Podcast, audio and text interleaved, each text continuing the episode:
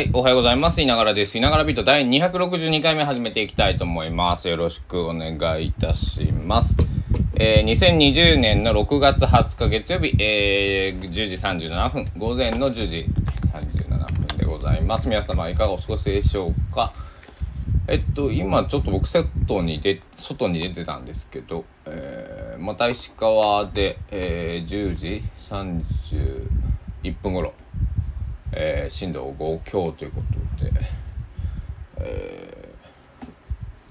ー、嫌ですね。あの、大丈夫ですかね。あの、まあ、津波の心配がないということで、えー、あと、そうだな、平日の午前中、えー、みんなが起きていそうな時間なので、えー、あと日が出ている時間なんで、えー、えー、あの、まあそうだな。少し、えー、幸いしているかもしれませんね。あの深夜とかだとねあの暗い時間だとかなりきついとあのもっとしんどいんですと思うんですけど、えー、本当被害がね人的被害もそうですしその物的被害もそうですあの何もなければねその例えば停電もそうだし断水とかねなっただけで、えー、死活問題なので本当ね熱中症になってしまってとかねそういうなんだろう二次災害的なね二次被害的なものが、えー、起こらないか心配をしています。えーえー、まあ一旦ちょっと、えー、高松の、えー、福田通りの稲柄ビートに戻しましょう。えー、今、高松市の気温は27.1度、えー、曇っております。湿度がムシムシで暑いです。えーエアコンつけてるんでね、部屋は、まあ、でもそれでも60%ぐらい湿度が今あるような状態ですね。はい。で、ゆうべは、あのー、尾崎豊さんのね、えー、話をさせてもらって、この久しぶりに尾崎の10代の頃の、えー、ライブの DVD をね、なんか調子悪くて再生できなかったんですけど、なんか再生機器を変えたりしたら、えー、結構見れたので、せいか。あ。うん大丈夫でした。えー、昨日はね結構朝方までね、えー、起きていたんですけど、えー、だからあれですね。なんかちょっと今僕も混乱してます。あのあれだ。ちょっと今えっとねえー、まあウェブで地震の情報を見てるんですけどまたそっち戻っちゃったね。あの、えー、そうだね。あのまあ災害は避けられないですもんね。ほんとか地震はね特にあの一番避けることの難しい災害だと僕は思うんですけどあのいつ来るかわからないそのね雨雲レーダーとかえっ、ー、とだいぶねその雨とかその気象っていう部分に関しては、えー、今ね僕たちが生きている2022年っていうのはかなりね、えー、予測が進んでるんですけどでもこ緊急地震速報出てみ出てたみたいなんでだからこれもまたすごいですよね。こう日本にしかおそらくないですよね緊急地震速報って。やっぱり。あのだから本当一瞬ねあの1秒か2秒あるだけあっ！ていうだけであの交通事故に遭われた方とか合いそうになった方っていうのはあの分かって感覚ああいう感覚ですよね。おそらくね。あのだから緊急地震速報が鳴るかならないか、キャッチできるかキャッチできないかで、えー、ちょっと変わってくると思うんでね。あの、皆さん携帯とかね、あの、なんだろう、えー、チェック、え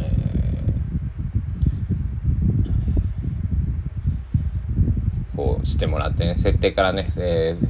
ー、地震速報、えーなんだったっけな今ね僕携帯録音してるんでこれバックグラウンド開けないんであれあれなんですけど。えー、っと iPhone とかだとえー、っとですね。どこだ？通知欄なのかな？通知通知通知。うん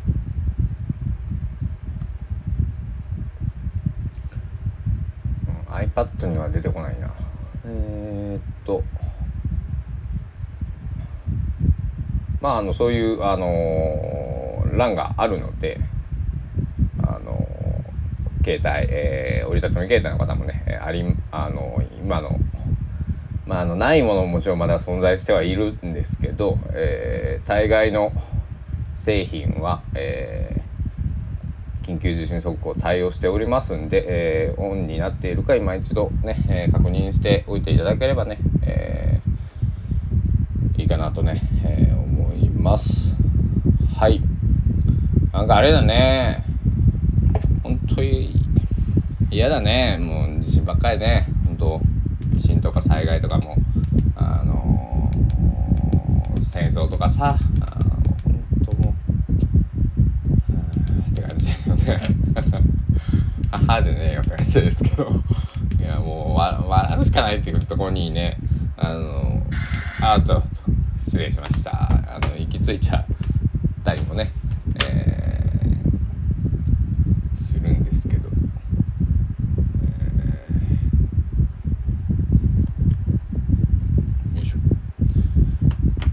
なんか。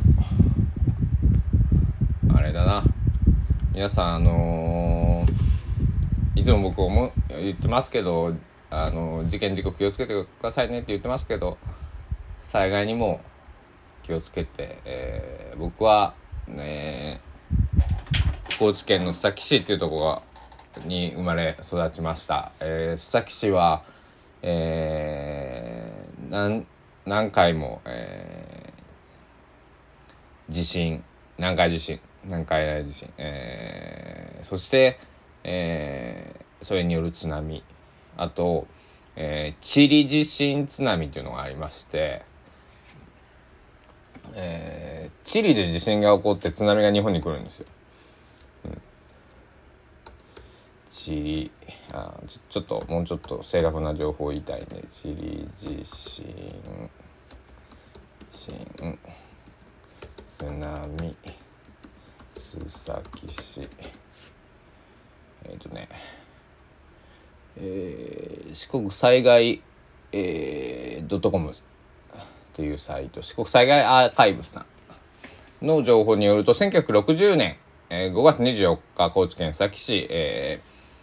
早朝5月24日の早朝を前日の午前4時11分に治療機で発生したえー、地震による津波が毎秒200メートルの速さで日本の太平洋沿岸に来襲したと。で、高知県地方では午前5時頃、だから24時間、えー、24時間と50分ぐらい、あと、まあ、1、丸1日後ですね。えっ、ー、と、5時頃から津波が押し押し寄せて、須崎市の第1波は4時55分。だから、えっ、ー、と、チリの津波から、えっ、ー、と、24時間と、41分。で、えー、津波は2回、3回と強まり、5回目の津波が被害を大きくしたと。で、僕はさっきの大間、えー、大間本町っていうところで、えー、20年ぐらい住んでたんですけど、大間付近、原町地区、えー、み大谷方面、えー、大谷っていうところは僕が生まれたところです。えー、で、えー、製材工場や、えーえー、木材が保守はされて民家に多くの被害を与えて、須崎市の被害は、えー、全壊7個、流出2個、半壊35個、床上浸水617個、床下浸水319個に及んだ、及んだと、えー、いうところと、で、えっとね、えー、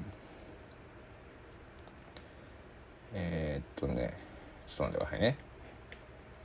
めっちゃあるね。先先でつさ津波津波。よいしょ。ここすごいね。アーカイブが。えー、チリ地震津波とあと、まあ、昭和南海大地震、えー、昭和21年かな。1946年だと思うんですけどちょっとデータをちょっとそうですね昭和21年これかな。えー、よいしょ。えー地震発生、えー、これも午前4時19分ですね。12月21日、えー、マグニチュード8.1の大地震と。で須崎市市、えー、須崎市が出した、まあ、須崎の歴史の本ですね。地震発生後約10分で津波が来て、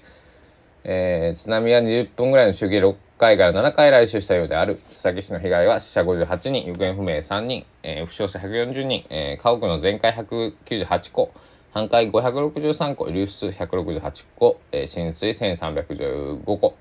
喪失9個などに及んだというところで、えー、まああの地震もそうなんですけど僕の地元は津波に何回もこういうふうにやられております。えー、そして、えー、記憶に新しいところで言うととか僕がリアルに経験したところで言うとまずえっ、とこれはね平成22年2010年2月27日です。これまた、えー、午後3時44分これ日本時間ですね、えー、チリ。で、まあ、地震がマグニチュード8.8の大地震が起きて28日次の日の9時33分ですね。に、えー、津波警報が発令されて須崎市では、えー、7時、えー、午後7時48分。え2月28日の午後7時48分に全国最大の1.22メートル、え122センチの津波を観測したと。でね、この時ね、養殖場のね、えー、その、さ、あの、なんていうのかな、網というか台みたいなのが流されて被害が、えー、ありました。大変な被害があって、この翌年に、まあ、3.11が起こりますよね。この時がえー、っと、えー、約2時間半後の午後5時20分、えー、1.4メートルの第1波が到達その後2波3波という勢いまして午後8時59分には、えー、西日本最大波の2.6メートルを記録したと。で、これ幸いね、人的被害なかったんですけど、床上浸水5件、床下浸水11件、車両浸水20台、ほんで漁船転覆15隻、で、養殖用の池巣の流出、破損など大きな被害が出ました。だからこれね、あの、あ当時す、あの、ね、福島とか宮城とか岩手とかが、まあ、東北3県って言われるようなところが、えー、大変だったですけども、えー、でそこを支援するような僕イベントをやったりとかしてたんですけど実はねさっきも大変だったんです。これ後で僕は知るんですね。うん。あのちょっとあの僕も逃げてたしこの日は。あの津波が被害被害があったっていうのは分かってたんですけどなんだろう。あの確か僕の記憶ではでもおばさんおばあちゃんがなんか逃げる途中に足を折った怪我こけ転んで怪我をしたっていうニュースを見た記憶があるんですけどここの記録には残ってないですね。うん、あのー、まあちょっと記憶違いもあるかもしれないんですけどあのー、そうですね。だからなんだろうあの皆さんあの遠くで起こったか起こった地震でも何かそのやっぱりえーと、沿岸部にいると、えー、津波来ます。えー、で、えー、例えば南海地震が起きました。で、高松も、えー、高松市の、えっ、と、駅周辺とかね、あそこら辺はもちろん浸かるし、あの5分10分では多分使わないです。あのな、えー、もうちょっと時間稼げるので、えっ、ー、と、えー、こう家屋の下敷きとかになっていないのであれば、えー、高台に逃げるべきです。あと、えー、大阪の梅田とか、えー、そこら辺も浸水予想がされてますんで、あのー、南海地震って太平洋だけでしょって。えー、あ高知じゃないし、えー、私、えー、香川だしとかね、えー、大阪だしって思ってたら津波が来る可能性があるんでねあの来ないかもしれないよ、それは。あの、それはね、あの地震起こってみないとわかんないんで、あの、あれなんですけど、まあ、被害予想はされてますんで、これは、あの、えー、皆さん、都道府県、お住まいの都道府県とか市町村の、えー、ハザードマップを見ていただければ、えー、マックスのね、その今、最大予想されるマックス値とか、えっと、の、えー、ハザードマップがありますんで、えー、まあこれから雨もね、えー、降る季節になってくるんで、そういう、えーと、土砂災害のね、えマップとかも確認しておくといいと思います。ということで、えー、今朝のいながらビートは、えー、災害についてお話をしてみました。えー、本当にね、え備えあれば憂いなしというところなんでね、えっと、命あってこそ、えっと、楽しいことも、まあ、苦しいことも、え経験できるので、え、まあ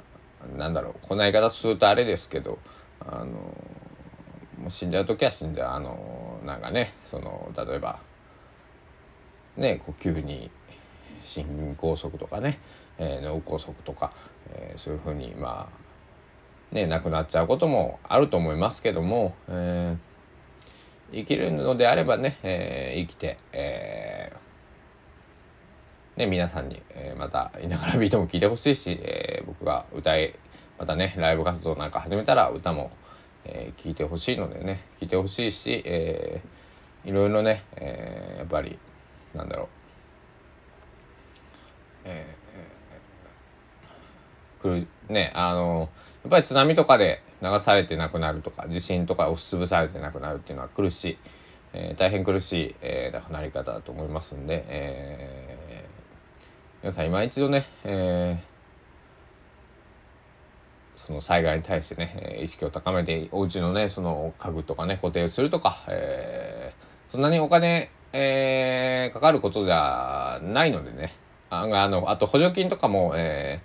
ー、出たりしますんで、えー、よかったら調べてみてください。では、えー、本日の朝、朝ビートは、えー、災害に関するお話でした。皆さん本当にあの、えー、特に、えー、石川県とか、えー、北陸地方の方々、えー、お見舞い申し上げます、えー、少し不安だと思いますけども、えー、まあ一時が万事というかあの本当その備えていればあのある程度のことはケアできると思いますんであの不安であればねそのえっ、ー、となんだ、えー、こうそういう安全が担保できそうな避難できそうなところに事前に避難をしておくとかね。そういうことも、えー、その地域がやってるのかちょっと分かんないんでね。僕もあれなんですけど僕だったらそうするかな。はい。だからちょっと不安な方はね、えー、先回りして、えー、例えば自分の家が旧耐震です、えー、親戚の家が建てたばっかりで耐震性もあって高台にあってえー、っていうのであればちょっと一時ちょっとお邪魔させてもらうとかね、えー、そういう工夫をちょっとしてみてください。そしたら、いながらビート、えー、この辺りで今日は失礼したいと思います。また夜、元気にお会いしましょう。ご清聴ありがとうございました。お時間です。さようなら。